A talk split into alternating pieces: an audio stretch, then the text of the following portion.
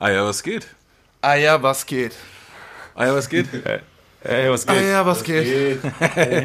Weiß ich jetzt auch nicht, aber was geht? Ja, sag's mir. Ja, ähm, wir sind Madness und Döll von, Madness und Döll. von Madness und Döll. Von Madness und Döll. Und wir haben heute zu Gast ähm, Okay Kid, nämlich zu unserer elften Episode von Ah ja, was geht? Ah ja, was geht? Okay Kid. Was geht?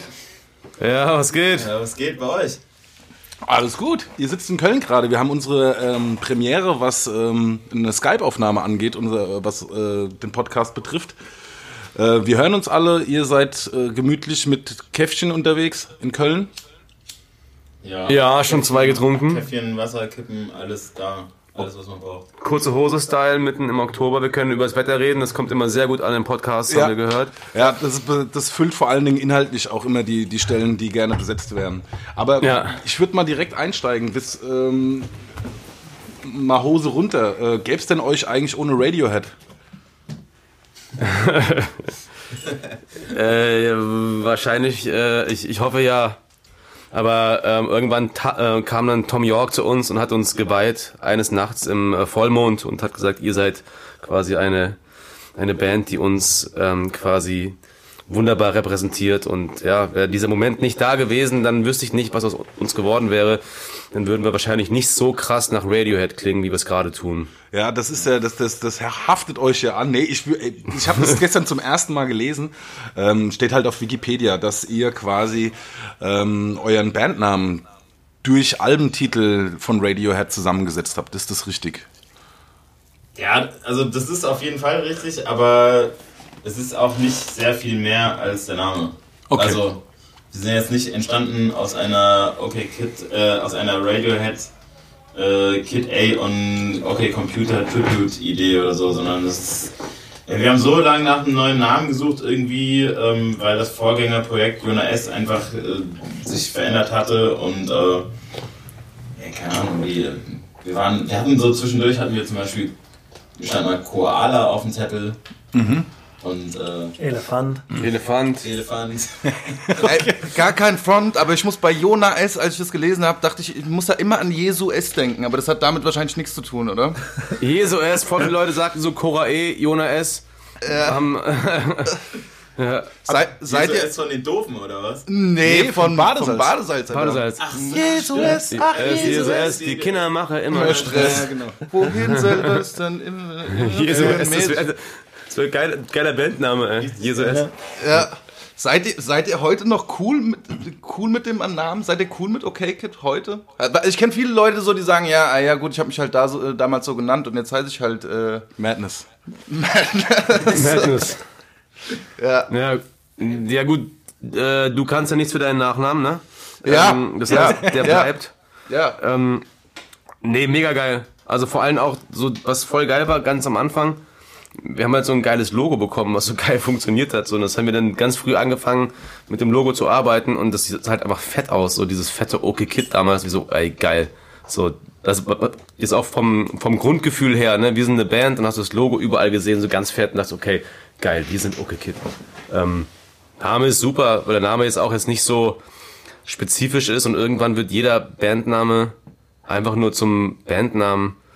Ich meine, wie scheiße ist die Ärzte oder die Toten Hosen oder es gibt so blöde Namen, die haben sich aber irgendwann einfach so verselbstständigt, dann fragt keiner mehr nach dem Namen außer Madness und Döll von Madness und Wer Döll. sind Madness und Döll von Madness und Döll eigentlich? Ja, das ist äh, eine Frage. Obwohl die ja Madness und Döll sind.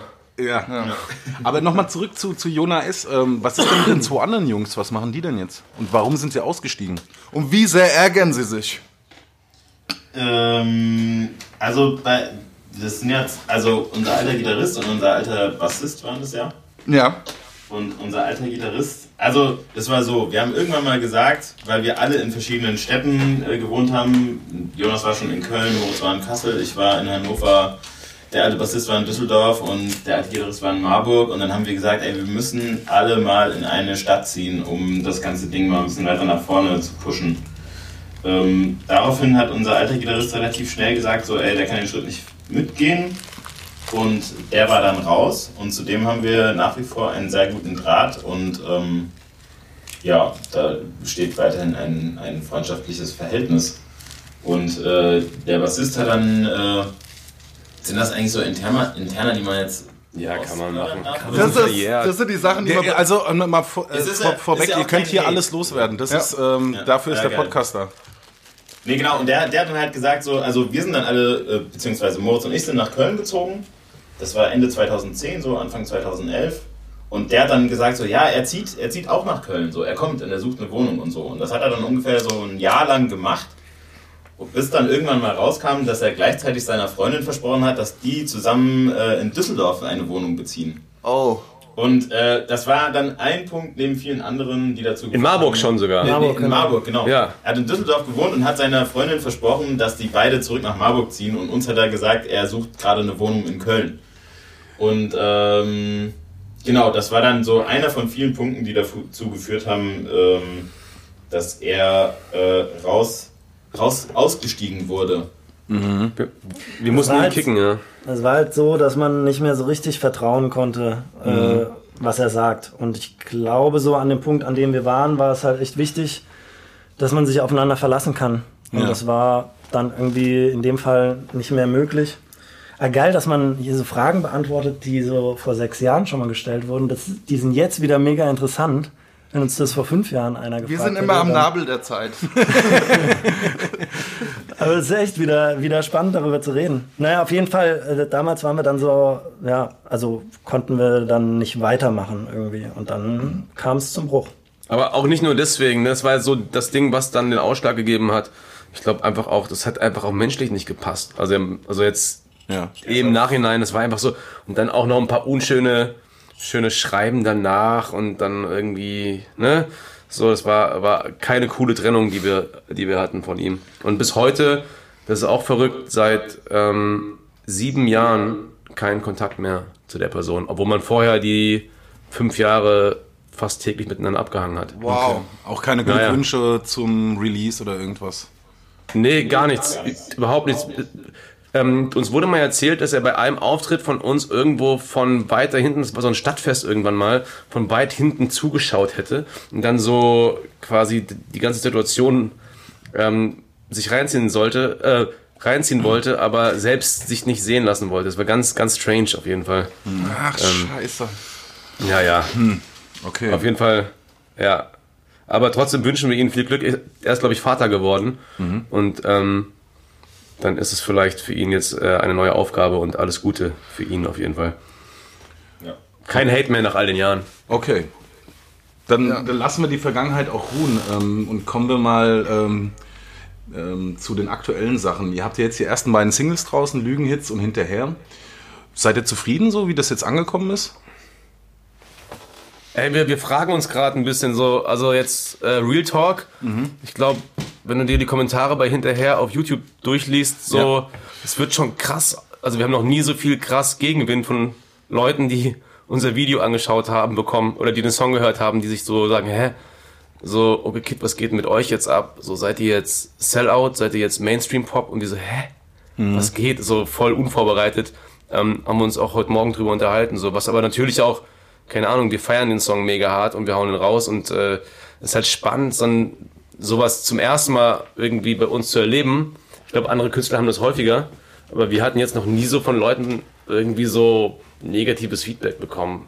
Ähm, Ja. Und jetzt auf einmal so liest du so die Kommentare und denkst dir, okay, alles klar. Ähm, dann sind wir jetzt auch mal da angekommen, dass Leute uns kontrovers diskutieren, was ja auch nichts Schlechtes ist. Ja, ich habe das gelesen, ähm, also ich habe es ein bisschen überflogen, bei hinterher habe ich das oft gelesen. Das ist, ähm, da kam, ähm, kam öfter mal die Meinung Poppig äh, oder ja, Sellout oder sowas, ne?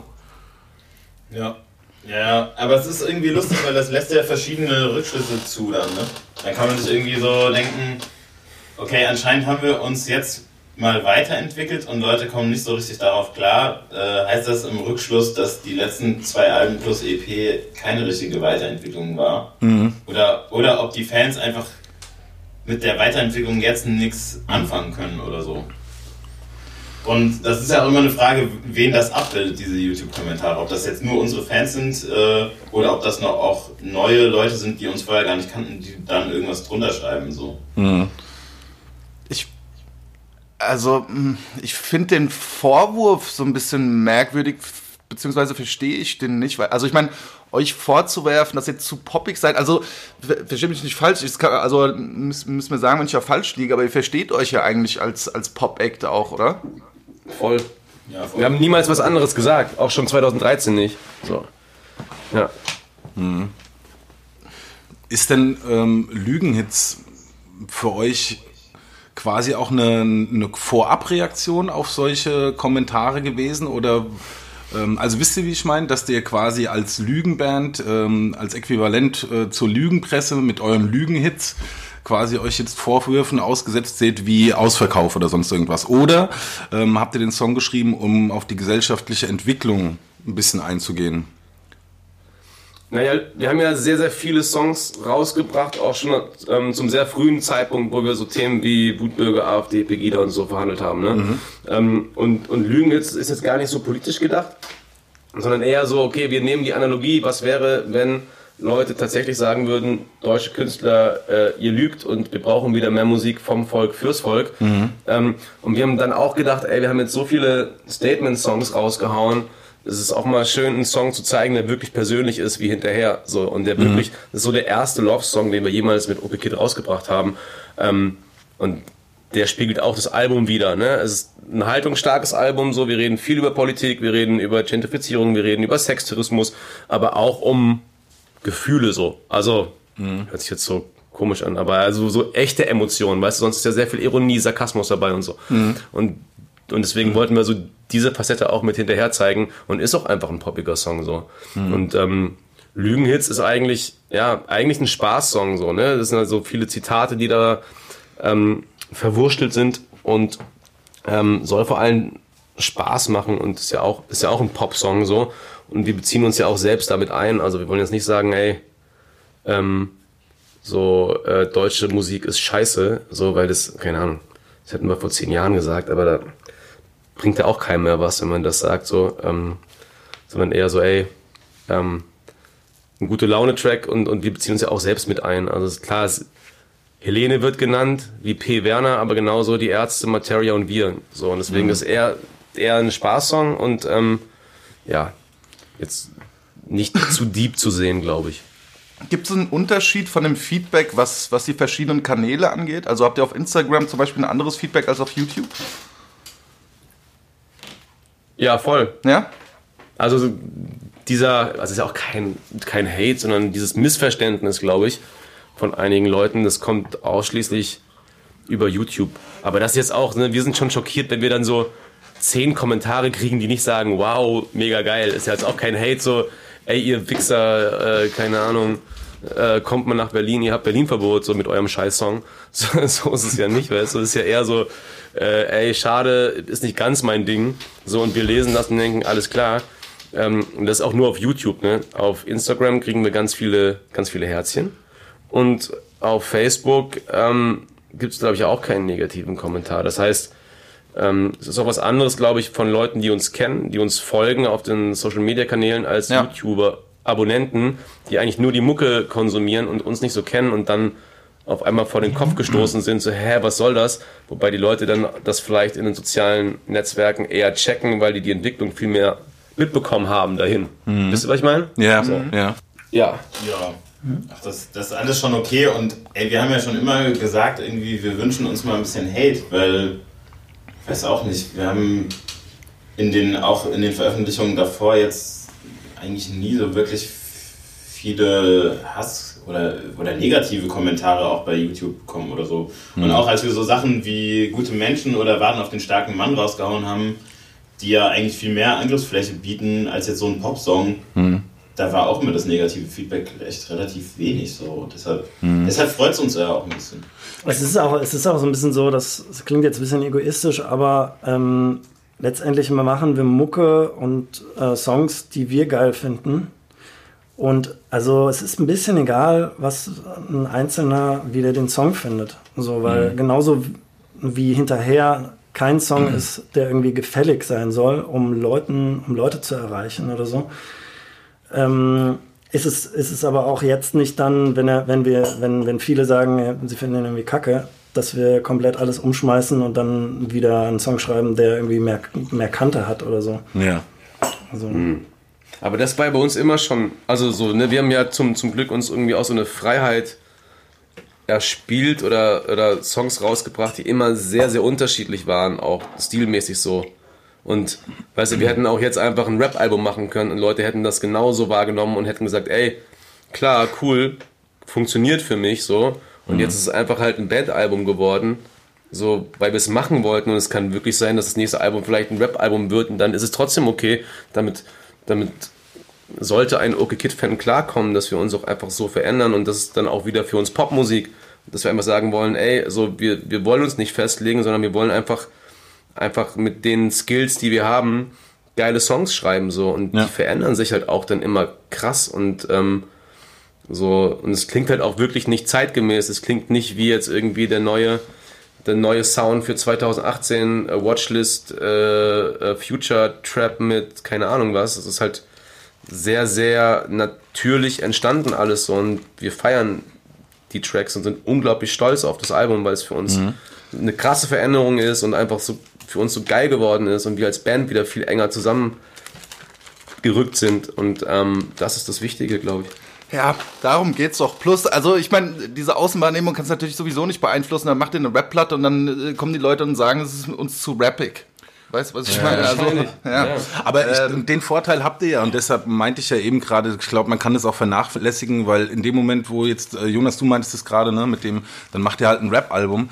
Ähm, das wird, selbst wenn ihr ein paar Stimmen gegen euch bekommt, in jedem Fall funktionieren. Also es funktioniert ein Bandalbum und es funktioniert ein Rap-Album und ich glaube, das liegt daran, dass ihr eben euch eben nie festgelegt habt, was ihr seid und in mehreren Szenen zu Hause seid und euch dadurch so eine eigene ja, so ein eigenes Genre geschaffen habt. So. Also das ist doch eigentlich eine super Voraus, äh, eine super Ausgangslage, wenn ihr sagt, ey, ihr macht nächstes Album ein Rap-Album und ähm, wird, euch, wird euch jetzt keiner abspringen deswegen, sondern die kapieren Ja. euch als Band so im Großen und Ganzen. Voll. Aber es ist dann halt immer wieder aufregend, wenn du was Neues rausbringst. So, und dann glaube ich, ist es völlig normal, dass du Leute verlierst, ähm, die dann sagen, ey, ich bin jetzt raus. Und aber dafür kriegst du auch vielleicht ganz viele Leute, die neu reinkommen und die du dann quasi auf deinen Film mitnehmen kannst. Das ist ja auch geil. Wie ist denn der Film bei Sensation jetzt bei eurem neuen Album? Wo, an welchen Punkten knüpft ihr da an die alten Alben an, äh, an alte Sachen oder äh, in welchen Punkten geht ihr da neue Wege? Auch jetzt mal im Hinblick auf die zwei Singles. Ist das so die, die, die Marschrichtung fürs Album? Also das ist, ich, ich glaube, es lässt sich nicht so auf einen, auf einen Nenner bringen vielleicht. Also es gibt so verschiedene, oder es gibt eigentlich so zwei Hälften auf dem Album, würde ich mal sagen. Es gibt eher Songs, die sich so um, vielleicht um persönliche Sachen oder um persönliche äh, Themen drehen und dann gibt es so Songs, die irgendwie eine politische Dimension haben. So. Und das sind so eigentlich die zwei Facetten, die dieses Album so ein bisschen abbildet. Aber das ist schwierig, das so auf einen gemeinsamen Nenner zu bringen. Und ich denke mal, auch in Bezug auf die beiden Alben vorher ist auf jeden Fall eher weggegangen von diesem, äh, also auch auf inhaltlicher Ebene, ich kümmere mich um mich selbst und wie komme ich mit der Welt klar, in der ich lebe, mit vielen Möglichkeiten, ist es eher hinzu, hingegangen zu, ey, was sind, was sind Probleme oder was sind Dinge, die auch andere erleben so. Und äh, Vielleicht, vielleicht, vielleicht eher auch so dieses, früher waren so die kleinen Alltagssorgen, die man hatte als Mitzwanziger, so, ich, ich verfeiere mein Leben, was mache ich joblich, so, ich habe überhaupt keine Ahnung, so dieses Lost-Sein, ähm, was ja theoretisch, weltpolitisch gesehen eher ein kleines Luxusproblem ist.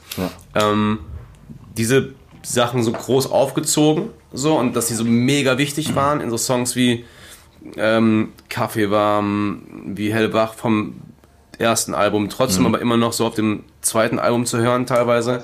Ähm, und jetzt sind es eher so die großen, wichtigen Sachen wie äh, Sextourismus, wie ähm, Gentrifizierung, ähm, Rechtsruck in Deutschland, ähm, die mit einer gewissen Leichtigkeit, also die in Popsongs zu verpacken, dass die jetzt nicht so pathetisch wirken, sondern man an, einfach sich auch quasi einen Song anhören kann, der ist auf der ersten oder so, so auf dem ersten Mal hören, ist er sehr poppig, ähm, hat aber eine krasse Subebene so, ne? Und äh, gerade beim Song über Sextourismus, der heißt Pattaya und das ist halt eine Schlagerhook eigentlich, wenn man ehrlich ist so und die geht halt voll in die Richtung so voll Let's Dance, alles alles lustig und behandelt halt ein Thema, was extrem ekelhaft und ernst ist. Und Ja. ähm, das ist vielleicht so ein bisschen so der, der, ja, der Überbau von, von dem Album auch gewesen, thematisch. So, ähm, dass es spannend ist, ähm, ja, große Themen zu verhandeln auf einer leichten, lockeren Art und nicht dieses, so die Schwere da drin noch zu haben.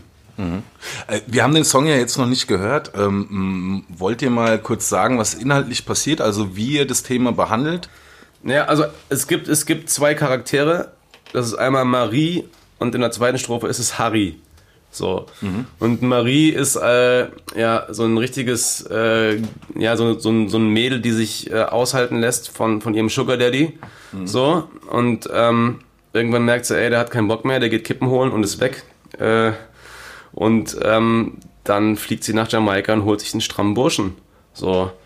Ähm, und in der zweiten Strophe ist es der Harry, der quasi auch ein junges Girl hatte, äh, die abhaut und dann, ähm, so wie früher, äh, mit seinen Jungs nach Pattaya fliegt und dann mal richtig schön Ping-Pong an der Playa spielt. Ne? Ähm, Also sehr, sehr, also sehr viel Wortspiele, sehr viel, sehr viel, ähm, ja, auch lustig, obwohl es eigentlich mega traurig ist. So, ne? Und die Inspiration für diesen Track war auch so dieses, klar, man kennt das ja, dass ekelhafte deutsche Männer mit fetten Bierbäuchen und äh, stinkenden Schweißdrüsen nach äh, Thailand fahren und sich dort irgendwelche armen jungen Girls aufreißen. Ähm, auf der anderen Seite gibt es aber auch bei Frauen, die nach Afrika fahren oder eben nach Jamaika, das ist so ein, ein, ein Hauptspot äh, für Sextourismus von Frauen. Und auf das Thema bin ich zum Beispiel so aufmerksam geworden. Paradies bei- Liebe. Ja, Mann, Alter. Das Paradies Liebe. Ja, ja, Mann. das wollte ich auch gerade Habt ihr sagen. das gesehen? Ja, Ja. voll. Ja. Mega ekelhaft, oder? Diese Szenen, ey. Das ist so. Boah. Ich ey, und dann, und dann habe ich gesagt, ey, okay, dann lass uns das von zwei Seiten halt beleuchten, dieses Thema. Es gibt äh, Sextourismus für Männer, aber ey, auch bei, bei Frauen es Ja. sind nicht wenige Frauen, die das genauso tun. Genau. Ja, krass, okay, ihr habt das auch gesehen, weil das fand, das ähm, haben wir beide sehr oft besprochen, weil wir das Ja. so krass beeindruckend fanden und am Anfang auch gar nicht, also mir war es am Anfang nicht klar, dass das keine Doku ist. Und das war so unglaublich gut gespielt. Jetzt habe ich gestern Ja. oder vorgestern noch mal eigentlich, ich müsste noch mal gucken, die Original-Doku zu diesem Film gesehen. Also wenn du es so willst, einfach wirklich das Real Life, was dort passiert. Ach krass, gibt's das, oder Ja, aber nicht von, also das ist keine, keine Story, die an diesen Film anknüpft, aber das ist eine Doku, die genau dieses Thema behandelt und dann siehst du halt wirklich, ey, das ist echt und das ist richtig eklig. Und du Boah. hast genau diese Frauen dort sitzen. Ich müsste es nochmal schauen, aber ähm, ja, okay. ja. Ich es ist auch so, auch so die soziale Situation von, von so Typen, die für ihre Familie irgendwie Geld verdienen müssen, so krass auszunutzen. Das ist auch, also, das ist so ein Phänomen, das, das kannte ich vorher auch noch nicht, nicht wirklich. So. Ja, ich fand allem, vor allem voran die Szene, in der sie dann ähm, im Wasser steht mit ihm im Meer und so anfängt, ihn an den Haaren zu ziehen, aus Verzweiflung anfängt zu, äh, zu schlagen und so. Ja, fand, fand, ich, fand ich ultra hart, aber klar, also ich fand vor allem irgendwie, wenn man jetzt nicht in dem Thema drin ist, ähm, hat es irgendwie für mich so ein, das ist auch nicht pauschalisierend gemeint, aber was jetzt die, die Frauenseite angeht, glaube ich, dass, dass es da viel, also dass die Beweggründe andere sind. Wisst ihr, was ich meine? Sie hat sich da so ein bisschen, okay, das gibt es auf Männerseite auch, aber sie hat sich ja so ein bisschen versucht, ihre Jugend zurückzukaufen. Es hat aber auch viel damit zu tun, dass sie sich irgendwie, ja, irgendwo gar keinen Selbstwert mehr hatte ähm, und sich da äh, damit ähm, versucht Voll, hat, den, den zurückzuholen. Aber das macht die Sache ja unterm Strich nicht besser. Nein, auf keinen Fall. Das wollte ich Ja. damit, nee, nee, das, das will ich damit nicht sagen. Nee, ist nur, ich glaube, es ist in jede Richtung äh, oftmals einfach sehr tragisch, weil verletzte, gebrochene Menschen äh, dort sitzen und versuchen, äh, über so ein kurzfristiges ähm, Glückserlebnis alles zu retten, was vorher in der Vergangenheit einfach schiefgelaufen ist. Das ist halt das einfach Tragische und das Asoziale dran, weil halt damit ähm, ja, Leute ausgenutzt werden. Voll und ist, ist eine Form von ekelhafter Rassismus, dass du dich über jemanden stellst, quasi dadurch, Ja. dass du Geld hast so, und die Situation ausnutzt. Ähm, ja. Ja, aber war der Film, war das so, war das ein Beweggrund, den Song zu machen? Nicht wirklich, aber als wir dann so angefangen haben, so, so Raffi hat irgendwann in Lüchen einen Beat gebaut, der so sehr fluffig, sage ich mal, daherkam. Und äh, dann hatte ich halt ein paar Zeilen gehabt und irgendwie kam das dann, also dann hatte ich die, die erste Strophe Und dann war, kam mir der Film wieder, ah, okay, krass, das ist jetzt ja gerade voll darauf angelegt. Und dann auch so die Frage, ey, kann man überhaupt einen Song über Sextourismus machen? Ist nicht komplett bescheuert? Und dann, weil der Song klingt auch echt gaga, dann können wir euch mal zuschicken noch. Ja. Und dann äh, so ey, kann man das machen. Wir so, ey, vor fünf Jahren oder vor drei Jahren selbst hätten wir das niemals auf dem Album draufgepackt, so ein Song. Und jetzt äh, ist er mit einer der Favorites geworden. Okay. Habt ihr das Master schon abgegeben eigentlich? Ja, ne? Oder ist. Ja, Ja, wir, schon, haben, schon Ja. wir durften oder konnten sogar schon jetzt äh, die Vinyl in den Händen halten. Freitag kommt ja schon das Album. Au, oh, okay, okay, mein Fehler. Ja, aber ist kein Problem, beim, äh, wir schneiden so solche Sachen immer raus. Vor allem, wenn es äh, schlecht für uns aussieht. Ähm, kleine Story an der Stelle. Ich habe das tatsächlich gesehen, weil bei euch in der Box gibt es eine Rolex, habe ich gehört. Richtig. Auf jeden Fall. Und Ja. wir geben die Vinyl immer erst am Release-Tag ab. Das ist auch so ein Statement von uns. Ja, Hammer, Hammer, das machen wir auch gerade. Fühle ich voll. Ja, ähm, fuck it, lasst kurze Pause machen, dann kann ich da einen Schnitt setzen. Spaß.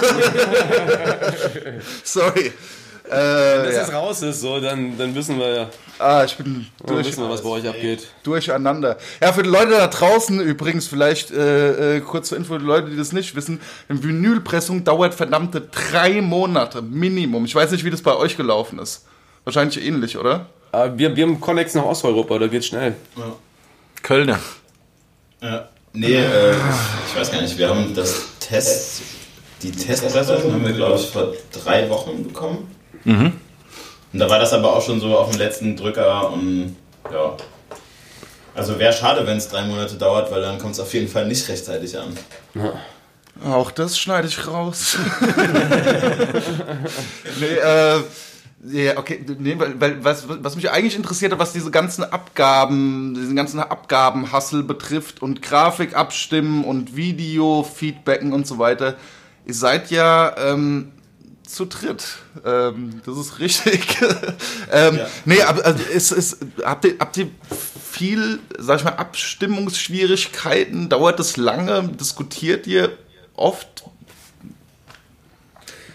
Ähm, ach, das kommt schon vor, dass man dann mal diskutiert, aber es war jetzt eigentlich re recht harmonisch, äh, weil wir auch echt so relativ spät fertig geworden sind. Also wir waren im, im Juni im, im Studio, sechs Wochen und danach wurde es erst gemischt und gemastert und so und dann überlegt man sich so die Tools. Wir hatten keinen Bock, äh, eine Box zu machen und deswegen so die Vinyl so ein bisschen aufgepimpt mit einer Rolex, wie du gesagt hattest. Ja, geil.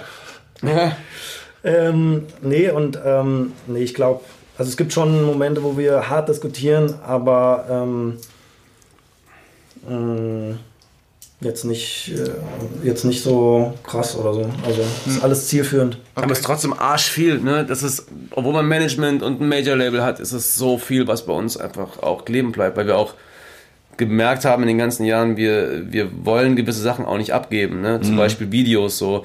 Die Videos sind fast immer unsere Idee. Also eigentlich immer unsere Idee. Und dann machen wir das mit No Drama meistens. Jetzt haben wir es einmal, das erste Video Lügenhits äh, mit einer anderen Produktionsfirma gemacht. Ähm, aber auch da schreiben wir dann halt Treatments zum Beispiel. Okay. Ähm, wir reden sehr viel darüber, ähm, was machen wir jetzt zum Release, machen wir, wann kommt der Podcast raus? In zwei Wochen.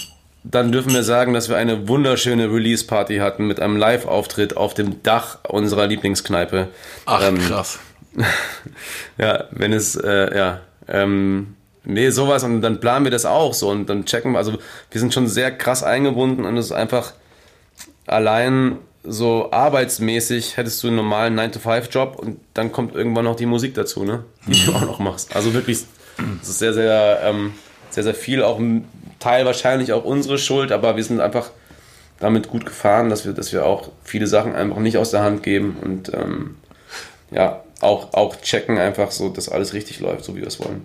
Ey, das kann ich hundertprozentig nachfühlen. Wir haben genau den gleichen Hassel. Äh, eigentlich ist äh, Mucke machen so ein bisschen wie Fitnesstraining. Es ist 80% Büro und 20% Mucke. Ja. Ähm, so wie das beim Training halt 80% Essen und 20% Training ist. Ähm, ihr habt ja aber auch noch, ähm, noch euch was Zusätzliches in Anführungszeichen aufgelastet. Ihr habt ein Festival ausgerichtet, einfach mal nebenbei dieses Jahr noch. Ähm, wie wart Voll. ihr denn da involviert? Schon stark, ne? Äh, leider auch komplett. Oder was heißt leider, aber äh, das ist ja auf unserem Mist gewachsen und äh, es hat auch auf unserem Mist stattgefunden. Also wir haben das äh, mit zwei anderen Jungs noch zusammen halt schon so ziemlich do-it-yourself-mäßig aus dem Boden gestampft.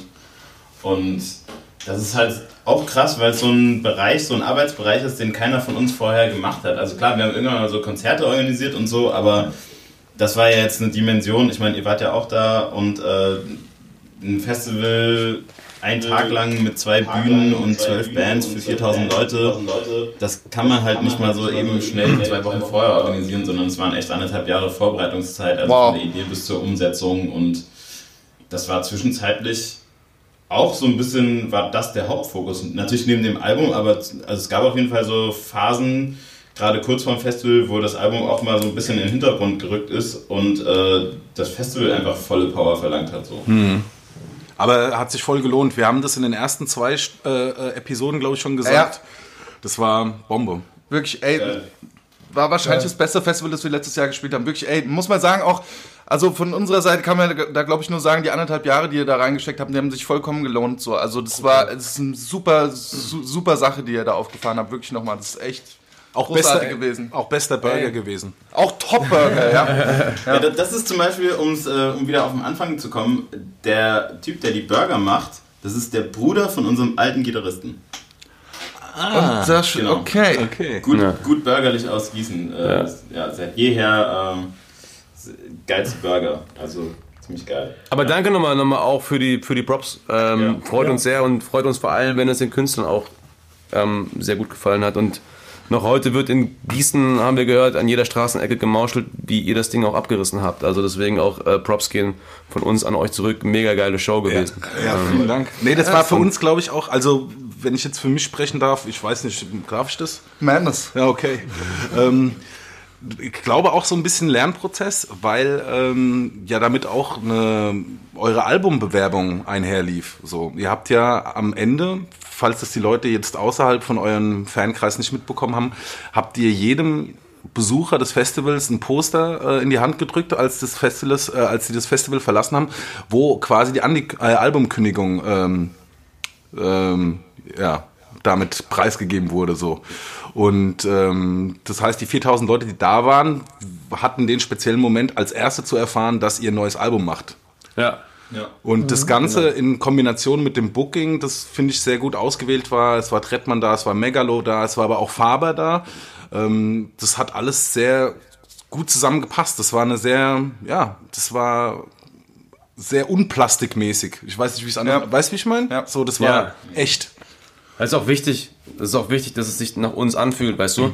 Und, und irgendwie, wenn man im Nachhinein haben wir es gemerkt, ey krass, so eigentlich ist dieses Festival sind ja eigentlich genau wir, was wir auch musikalisch irgendwie sind. Wir sind auch zwischen den Stühlen, weißt du? Wir können Rap-Platten machen, wir können aber auch Indie-Platten machen, so.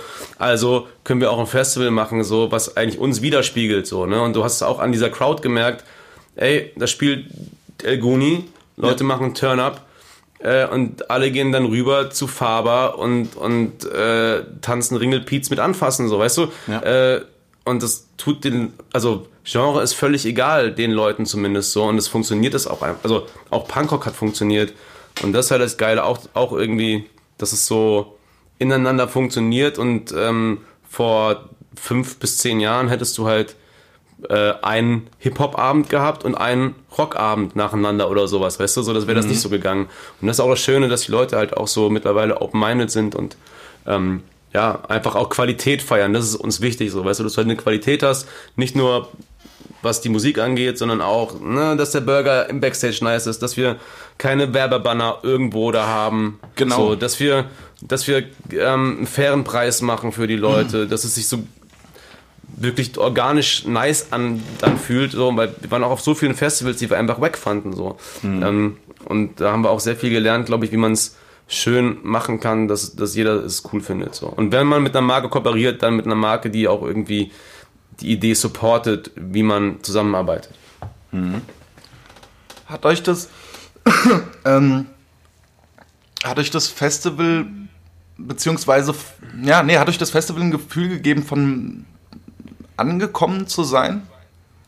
Also ich meine, ihr habt ja dann, äh, die letzte Show habt ihr gespielt vor voll, äh, ja, vor versammelter 4000-köpfiger Festival-Crowd. Wisst ihr, was ich meine? Habt ihr, habt ihr das Gefühl, an, oder langsam anzukommen? Eher so gesagt. Mein, meinst du wegen Gießen oder was? Oder? Ja, also ich meine, so in seiner Heimatstadt vor 4000 Leuten spielen ist ja jetzt nicht, äh, also es könnte weiß Gott schlimmer sein, auf jeden Fall, glaube ich. Ich glaube auch dieses Ding, was man dann doch, also was ich da für mich gesehen habe, ich weiß nicht, ob es euch ähnlich geht, Raffi und Moritz, aber dieses, ey krass, so, wenn man eine Platte rausbringt und man geht auf Tour, dann ist alles geil und äh, die großen Shows und so, das ist schön, aber du machst was in der, in der Heimatstadt und dann denkst du, ey krass, so du hast jetzt in der Heimatstadt was veranstaltet und es ist so groß geworden und du stehst dann da und denkst dir, ey, wow, so, also nicht, Stolz kenne ich nicht, aber so dieses Zufriedenheit und Dankbarkeit, wow, das, wir sind doch keine kleine Newcomer-Band mehr, weißt du? Ein bisschen. Ja.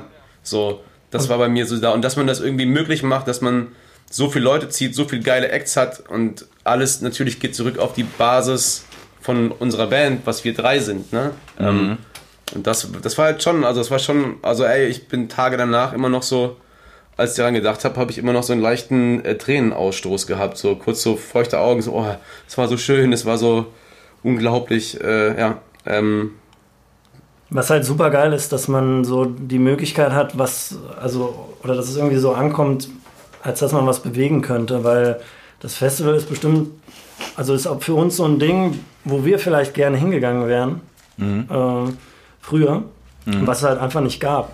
Und wenn man Ja. jetzt so den, den Leuten da was geben kann, was man vielleicht selber gerne gemacht hätte, so, das ist super geil.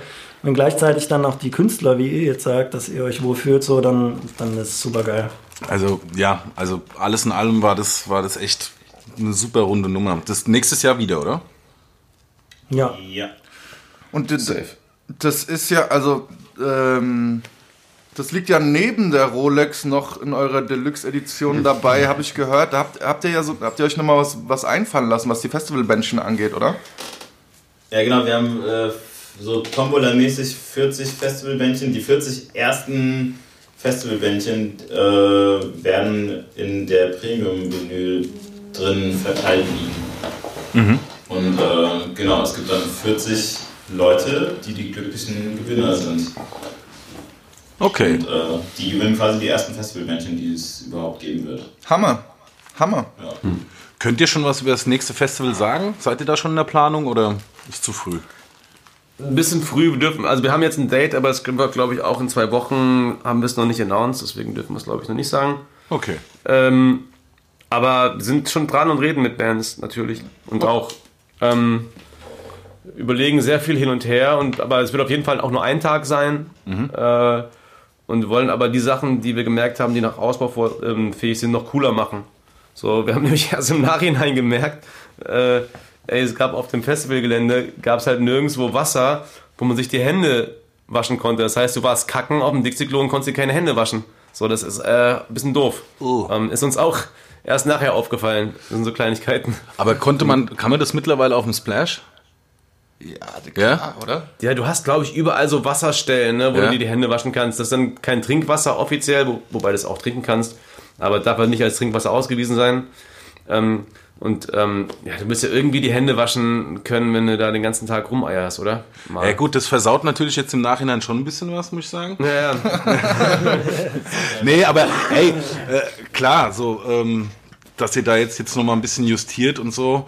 Ähm, ich, es waren ja aber keine grundlegenden Sicherheitssachen oder sonst irgendwas. So, ich glaube, da ist jetzt keiner runtergegangen und war, war irgendwie pisst wegen keiner Wasserstelle oder so, ne? Nee. Nee, es, war, es waren alle happy, aber man muss vielleicht auch dazu sagen, wir hatten auch ein bisschen Glück, muss man sagen, weil auch so wettermäßig, ne, dass es auf dem Festivalgelände nicht geregnet hat, kein einziges Mal, war schon auch krass, weil überall drumherum kam alles runter. So. Ja, alles rot. Und, Unwetterwarnung auch bei uns. Rund um Gießen komplett dunkler, dunkle Wolken und Gewitter und nur auf dem Festivalgelände hat es irgendwie fast nicht geregnet. Und äh, auch so, dass es keine, es gab keinen einzigen Security-Einsatz, es gab keinen Sanitätereinsatz, niemand ist irgendwie umgefallen oder, oder ohnmächtig geworden. Und das war auch krass. Also glücklich auch einfach, ne? Ich hatte auch so das Gefühl, dass, die, dass das Publikum sehr gesittet war. Piesig. Sehr piesig. Viele Frauen auch okay, Kid. Ja. Ja. Das ist doch schön. Dann Ja. riecht es besser auf Festivals. Nee, das ist, war so, also im Vergleich zu anderen Festivals äh, war das relativ auffällig, hatte ich so. Das war, Also was auf jeden Fall, und das ist, ist mir auch sofort ins Auge, Auge äh, gestoßen, weil man das von anderen Festivals kennt, das finde ich auch eine coole Sache. Also echt auch kein, also, was ihr vorhin meintet, keine Werbung. Es war echt auffällig, wenn du, wenn du andere, viel auf anderen Festivals bist. Ähm, ist auf jeden Fall positiv aufgefallen, ist cool. Ja, Danke. das war uns auch sau wichtig. Ja. Ich meine, ich meine, natürlich kannst du damit Geld machen, ne? Wir hätten jetzt irgendwie, wir haben voll viele Sachen abgesagt. Ähm, wenn wir jetzt hätten Werbebanner platzieren wollen oder so, dann hätten wir noch irgendwie Cash machen können. Aber ist ja auch dann wieder, das passt ja auch nicht. Weißt du, wir stehen mit der Musik für was, dann machst du ein Festival und dann machst du ein Sellout-Ding, wo du, äh, das ist die RWE-Bühne oder Ja. Vattenfall-Bühne. Das kannst du auch nicht vereinbaren mit deinem Gewissen oder mit dem, was du cool findest. So. Und ähm, ich glaube, auch für die Langfristigkeit ist es immer, immer besser, wenn man das so sehr, ähm, sehr eingegrenzt hält, mit Marken zu kooperieren. Ich würde gern mal auf eure Nebenschauspielplätze ähm, zu sprechen kommen. Und zwar, ähm, was dich betrifft, Raffi. Ähm, du hast eine DJ-Reihe, die heißt äh, Lass zocken, ja. ne? Richtig. Ähm, also das ist nicht meine eigene Reihe, das ist äh, von den äh, King Kong Kicks wird das organisiert. Und die laden mich da öfter ein. Okay. Auch äh, letzten Freitag wieder in Köln. Und ja, das, das ist, äh, ist- ein witziges Partykonzept irgendwie. Manchmal funktioniert es sehr gut, manchmal funktioniert es richtig beschissen. Und es ist viel Spielraum dazwischen. Weil es ist immer so eine halbe Stunde Indie oder eine Dreiviertelstunde und dann eine halbe Stunde oder Dreiviertelstunde Rap. Ah, okay. Und äh, es äh, ist immer sehr davon abhängig, was für eine Crowd da am Start ist und wo das ist und äh, wie, wie der Party-Vibe ist. So. Das ist auch immer so, dass äh, zwei DJs gegeneinander spielen. Also ich mache immer den Hip-Hop-Part und jemand anderes macht den, äh, den Indie-Part. Ähm, und man versucht dann so die Cuts vielleicht nicht so mega hart zu machen und keine Ahnung, irgendwann als wir in Hamburg das gemacht haben, da war das zum Schluss dann eh so, dass alles querbeet durchgespielt wurde. Also da war es dann weder Indie, weder Hip-Hop. Da war es einfach irgendein Elektro-Südamerika-Kram, auf den dann alle abgegangen sind, aber das ist dann auch schön. Okay. Und das findet dann auch immer woanders statt. Also das ist jetzt nicht gebunden an, äh, an den Veranstalter. So hatte ich das zumindest mitbekommen. Oder habe ich das falsch gelesen? Genau, die, die veranstalten diese Party in vielen verschiedenen Städten Okay. in ganz Deutschland. Genau. Okay. Ähm, Jonas, magst du was ähm, dazu sagen, dass du schreibst? Also, dass, dass du quasi dein, dein Handwerk noch äh, außerhalb von OKKit benutzt? Oder möchtest du das nicht besprechen? Äh, was willst du denn darüber wissen? Zum Beispiel, für wen du schreibst? Nee, das, das kann ich nicht sagen. Okay. Also so, ähm, nee, weil es auch blöd ist, weil es auch in der Popmusik oder auch im erweiterten Hip-Hop-Bereich noch mehr äh, so ist, dass es halt extrem ähm, strange ist, wenn man sagt, ich habe mir einen Song oder ich habe einen Song mit dem geschrieben oder ich habe mir helfen lassen. So. Das ist so, im- so im Schlager, da geht die Helene Fischer, wenn die den Preis gewinnt, sagt, ey, vielen Dank an die und die und die, die mir das Album geschrieben haben. Ähm, und man geht so ganz offen und ehrlich damit um. Äh, in deutscher oder ja, im Rap-Bereich und im deutschen Pop-Bereich, so ist es verpönt. Ähm, Ja. ähm, was aber auch ein, ein deutsches Problem ist, weil in, in den USA weiß jeder, dass Rihanna nicht, nicht die Songs selber schreibt. Ähm, und man redet auch offen darüber und so.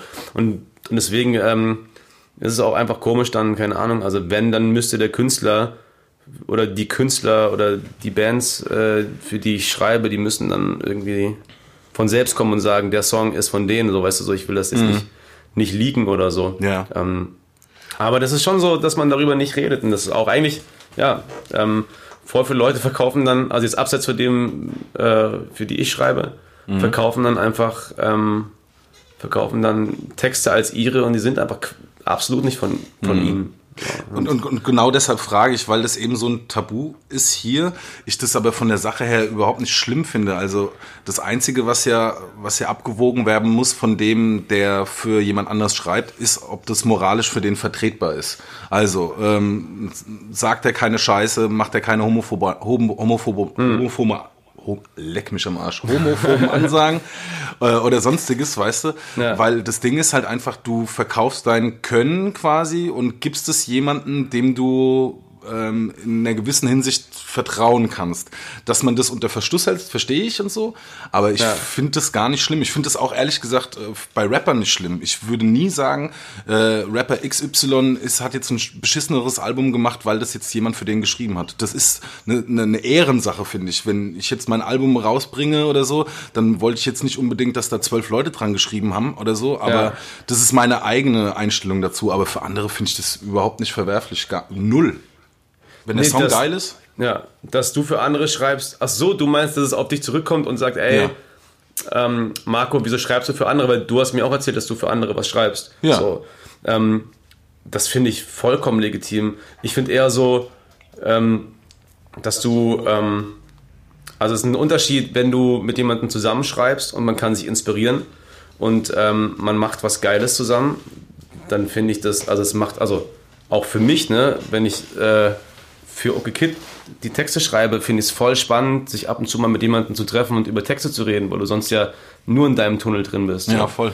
Ähm, ohne dass jetzt jemand für uns irgendwie Hand anlegt und eine Strophe schreibt oder so, ist trotzdem ist auf dem Album auch jemand da, mit dem ich mich drüber unterhalten konnte. So, der irgendwie auch so eine Regulierung ist für mich selbst als Texter.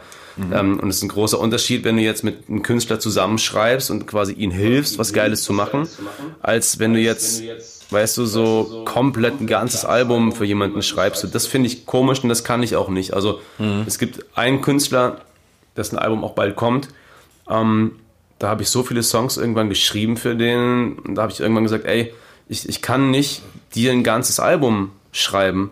Ähm, das, das fühlt sich für mich komisch an. Bitte, bitte such dir auch noch andere Leute, mit denen du schreibst. Weil ähm, das wäre dann auch ganz strange, wenn so jedes Wort von dir wäre und du hörst es aus dem anderen Mund. So, das wäre, glaube ich, auch strange. Ist krass, dass das eher ein Problem für dich als für ihn ist. Ja, wahrscheinlich. Ja, und weißt du, weil also halt- äh, ist halt- ja. eigentlich müsste er ja sagen, pass mal auf, das ist eigentlich mein Leben und so, das ist auch meine Stimme und so, aber ja, gut, mach halt mal. Schreib mir ein Leben. Ja, schreib mir ein Leben. Also, Ja, ja, genau. Schreib mir eine Identität so und, und voll oft in so einem Songwriting-Ding ähm, kommen so Leute zu mir, so, so die so Pop machen, also so straight Mainstream Doodaloo-Musik und dann wird der Jonas angerufen für die Ecken und Kanten, so. Und mach mal hier noch ein bisschen Dreck rein und so. Du hast auch ein paar geile Wortspiele so. Und dann das, da habe ich überhaupt keinen Bock mehr drauf. So dieses immer, ey, komm mal kurz rein, so, ja, die, die Singles haben wir schon und wir brauchen noch ein paar Profilsongs, ey, scheiß auf deine Profilsongs, so. Ich habe auch Bock, äh, wenn dann richtig was zu machen. Und ähm, voll oft ist es jetzt so, dass ich ähm, viel mehr Lust habe, für Schlager zu schreiben, weil es einfach so ehrlich ist, weißt du, die wollen nicht cool sein, die wollen einfach nur geradeaus und es ist nicht mehr und nicht weniger als das, was es ist, nämlich einfache Texte, einfache Musik, die zum gute Laune haben da ist so. Finde ich viel geiler als irgendwelche deutsche Mainstream-Pop-Acts, die dann ähm, mich holen, um so ein bisschen cooler zu sein, um ein bisschen Credibility zu, zu kriegen. Aber eigentlich sind es gar nicht, weißt du? So, und, und das finde ich dann eher wack und fake, so dann sowas zu machen, als, als Schlager zu schreiben zum Beispiel. wie ist denn das äh, bei euch in der Bandkonstellation? Äh, Moritz, vielleicht äh, magst du dazu mal was sagen. Wie entsteht denn ein Song bei euch? Äh, läuft die Komposition da parallel äh, zum Text oder?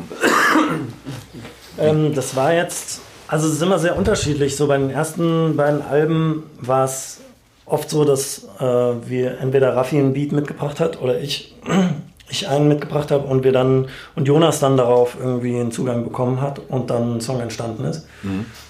Ähm, so, so war es halt, ähm, dass, der, dass der Song halt schon recht ausformuliert war, so, weil wir auch recht weit immer denken, schon beim Songwriting, auch produktionell. Ähm, und jetzt beim neuen Album war es das erste Mal so, ey, ähm, lass uns doch mal von null an wirklich gemeinsam zu dritt in einem Raum hocken und Musik und Text gemeinsam entstehen lassen. Ah, okay. Das heißt, Ja. ihr, ihr seid dann auch, also Raffi und du seid dann auch beteiligt am Text. Ja, also letztendlich haben wir dann an der Musik gesessen und der Jonas hat dazu getextet. Okay, So. okay. Also wir haben aber recht viel auch über Texte gesprochen. Okay. Über Mucke auch so. Ähm, aber das führt dann natürlich auch dazu, dass so ein Album anders klingt als die ersten beiden Alben. Ne? Also wir haben, glaube ich, viel mehr zugelassen und sind viel intuitiver ans, ans Musikmachen gegangen. Also da, dadurch wurde es auch leichter irgendwie und wir hatten auf jeden Fall kein, keine Lust mehr auf so tragende Beats, wo dann ähm, ähm, ein bedeutungsschwangerer Text draufkommt. Also, und wir hatten irgendwie Bock, mal was Neues, neue Wege zu gehen. Und deswegen haben wir auch so ein bisschen unsere gewohnten Arbeitsprozesse mal über den Haufen geworfen und uns wirklich mal zusammen zu dritt hingehockt und erstmal Dinge entstehen lassen und auch viel experimentiert. Also auch Dinge zugelassen, wo man vor fünf Jahren gesagt hätte, ey, das machen wir auf gar keinen Fall. Wie der Jonas vorhin schon über Parteier gesagt hat, gibt es Ja. auf jeden Fall so zwei, drei Tracks oder auch auf dem Album, ähm, die einfach so erstmal entstanden sind und wir dann irgendwie gedacht haben, so, ja, okay, ist es jetzt cool oder ist es nicht cool und so. Und, aber es war cool, also es ist cool und es ist, sind ja auch wir. Und ähm, ich glaube, Dinge, die wir früher so zensiert hätten bei den ersten beiden Alben, die ähm, sind ja halt jetzt aufs Album gekommen. Ihr, einer von euch meinte vorhin, dass ihr äh, über das Album und über die ganze Arbeit äh, wieder ein bisschen mehr zusammengefunden habt. Habt ihr ähm, euch bei den vorherigen Alben ein bisschen distanziert gehabt? Also wisst ihr, wa- was war da der Unterschied? Zu, also irgendeiner von, von euch meinte das vorhin, dass ihr jetzt irgendwie... Kommt es über diese über die Arbeitsweise, dass ihr Sessions zusammen macht? Ich glaube, das war. Wir haben, glaube ich, noch nie so viel über Texte geredet zu dritt wie auf dem Album. Und wir haben auch noch nie so. Also dieses so zusammen von Null an starten mit so einem Session-Gedanken einfach, das gab es vorher bei uns nicht so richtig. Das war wirklich alles so. So, die Gewerke waren getrennt voneinander sozusagen. Also Jonas hat in seinem Kämmerchen äh, den Text geschrieben auf Instrumentals, die Moritz und ich meistens getrennt voneinander äh, in unserem Kämmerchen zusammengeschustert haben. So. Und diesmal war es halt echt so, diese Zeit in Lüchen, die wir, die wir hatten, die ja auch noch gar nicht so lange her ist, da war das zum ersten Mal so, dass auch wirklich, wir hatten da halt so ein Ferienhaus äh, mitten im Wald, da gab's, oder da gibt's nur einen Wald und einen See, du kannst nichts machen, hast scheiß Handyempfang so. Und in dem Wohnzimmer von dem Haus stand ein Klavier, das haben wir mikrofoniert, dann hatte ich einen Rechner dabei, äh, eine Gitarre, einen Bass, ein Mikrofon und das war's so. Und es war halt zum ersten Mal so, dass wir wirklich zu dritt im Wohnzimmer abhingen quasi und einfach so auch mit so einem Jam, mit so einer Jam-Idee einfach so da dran gegangen sind. Und das ist einfach so, ey, jetzt hier ein bisschen Gitarre rumgespielt und dann irgendwie Drums dazu gebaut, dann äh, ja, dann so nacheinander einfach irgendwie dazu was eingespielt und so sind echt Songs entstanden und das haben wir eigentlich noch nie gemacht. Also wir waren noch nie eine Band, die irgendwie in den Proberaum geht und sich einen abjammt und nach drei Stunden ist ein neuer Song da. Das hat bei uns noch nie so funktioniert und ich glaube, das war so ein bisschen das Ding, das, das wir vorher noch nie gemacht haben eigentlich so und was, ja, das war halt sehr zusammen so. Habt ihr denn, ich frage die Frage nur, weil wir gestern äh, Abend das Punchline-Quiz gesehen haben, deshalb habe ich eben auch nochmal gefragt, wie das mit den Texten ist. Raffi, du wärst ein guter Rapper, hieß es gestern. Ähm, ist es dann nicht so, dass du das dann ab und zu mal eine Line von dir so mit reinkommt? Oder habt ihr, habt ihr auch Hört, ihr verbal bitte, hört, gecyphert? euch, hört euch bitte Frühjahrsputz an. Äh, Okay. Auf YouTube, ähm, da sind wir alle drei am Mic. Ähm, Frühjahrsputz, okay Kid, YouTube, da hörst du Moritz und Raffi rappen. Okay. Ey, ich habe ja Jonas beim Rappen kennengelernt so. Ja. Ich habe ja früher auch gerappt, aber ich bin, also besoffen bin ich, äh, zumindest in meiner Welt, äh, einer der besten Freestyles die es überhaupt gibt. Ja. Das fängt, das fängt erst ab 2,8 Promille an. Und äh, das, äh, also inwiefern das dann auch der Realität entspricht, das sei mal dahingestellt. Aber Ey, es gab schon oft Abende, so, ne, wo man so mit einem größeren Freundeskreis irgendwie weg ist, so, und dann ist irgendwo ein Cypher, Ja. so, und Raffi rappt so, und dann alle so, ey, Jonas, äh, jetzt musst du aber auch rappen. Ich so, ah, fuck, so. Und Raffi rappt dann so, und dann schießt Raffi gegen mich, also, oh, Jonas, das kannst du nicht auf dir sitzen lassen. Und ich so, fuck, jetzt kann ich ja nur verlieren, weißt du, und dann rapp ich, und dann, dann bin ich auch noch auf jeden Fall nicht, nicht geil. Und dann alle so, Alter, so der Raffi rappt ja besser als du, was geht denn da ab? So, und Raffi hat alle Props bekommen und ich wie so, ey, fuck man, kann nicht sein. Deswegen haben wir uns eine Zeit lang haben wir uns auf Partys immer ganz gern gebettelt. Ja. Und irgendwann, wenn Raffi im Modus ist, so, dann ist es auf jeden Fall schwer da ranzukommen. Ja, schade, dass du nicht mit warst auf dieser Freestyle-Cypher, Raffi. Ähm, Jonas, wir hatten ja zusammen, ähm, Döll, du warst ja auch dabei, Wo denn, Mann? in Köln. Diese Freestyle-Cypher? Ja, stimmt. Ja. Ach so, ja, wow. Stimmt. Wo Oh, wir in wirklich dem jetzt, Underground noch, was Ja. jetzt platt gemacht wurde. Ge- Ja, Äh, genau. Das gibt's nicht mehr. Und das war, genau. Ähm, das ist ein Dude, der hat das acht Jahre lang jeden Donnerstag veranstaltet und es waren halt immer nur original, also immer als ich da war, so drei, vier MCs da und Mhm. die eine Freundin hat noch zugeschaut von einem. Das war's. Ähm, ja, von Notice. aber sag mal Genau. Alter. ja, ja, ja, auch crazy, stimmt. Ja. Aber ha, habt ihr, wart ihr früher öfters bei, bei, bei, bei solchen Veranstaltungen? Battle, Battle-Erfahrungen gemacht, auch tatsächlich auf so Contests?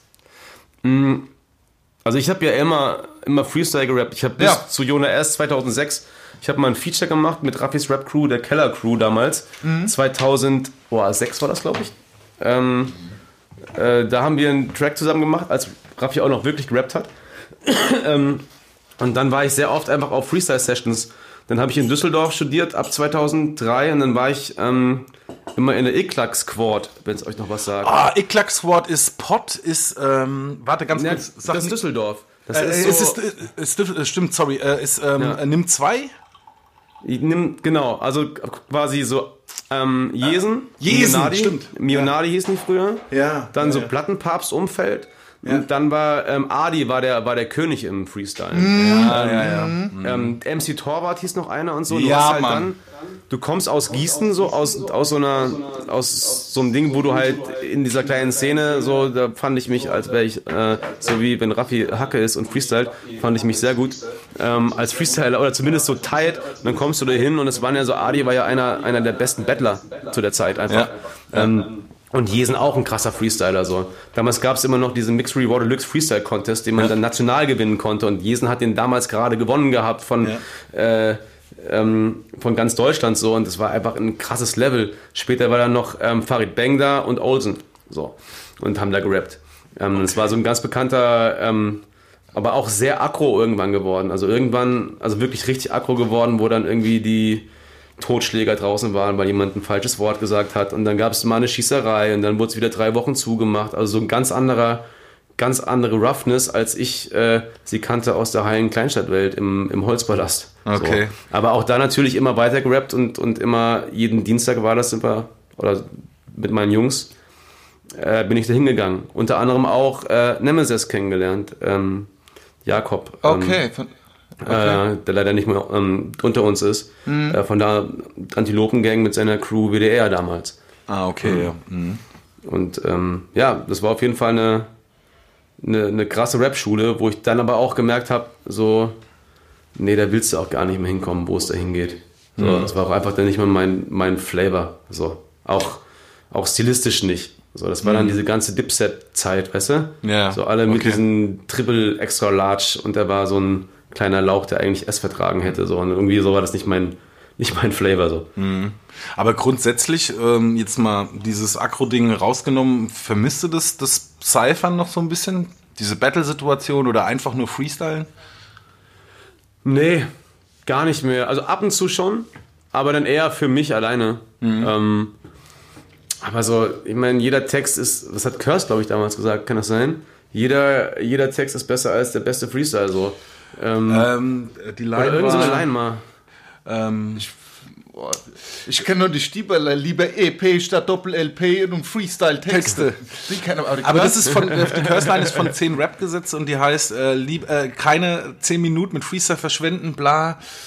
Äh, lieber Ja, zwei Texte, lieber- nee, lieber zwei Sätze, die brennen, als eine Stunde mit Freestyle verschwenden oder sowas. Ah, Ja, ja. Ja. Aber es, also ich meine, Freestyle ist für den Anfang, ne, es ist saugeil, weil du einfach deine Technik ausprobieren kannst. So, Voll. weil du einfach, einfach reinkommst in, in Assoziationsketten und so, die, die du niemals haben würdest, wenn du jetzt einen Song schreiben würdest. Ja, voll. Ähm, aber auch, es gibt so viele gute Freestyler, die leider nie einen guten Song geschrieben haben. Und irgendwann war es mir wichtiger, einen guten Song zu schreiben, als mich jetzt auf Freestyle-Battles vorzubereiten oder Freestyle-Sessions zu machen. Ähm, ist ja auch schade so, es gibt so richtig geile, geile Rapper, die es leider, wie zum Beispiel auch ein Adi, so, mm, nenn mir einen krassen Track von ihm, so. Ja. Genauso, genauso wie, wie Crackpipe leider, so, Ja. was hat der denn rausgehauen? So, und Track habe ich jetzt nicht im Kopf leider. Ja, So. es ist aber irgendwann, oder zumindest ist es jetzt mittlerweile so, dadurch, dass es diese Battle-Ligen gibt und so, das ist mein absolutes Lieblingsthema, ihr wisst.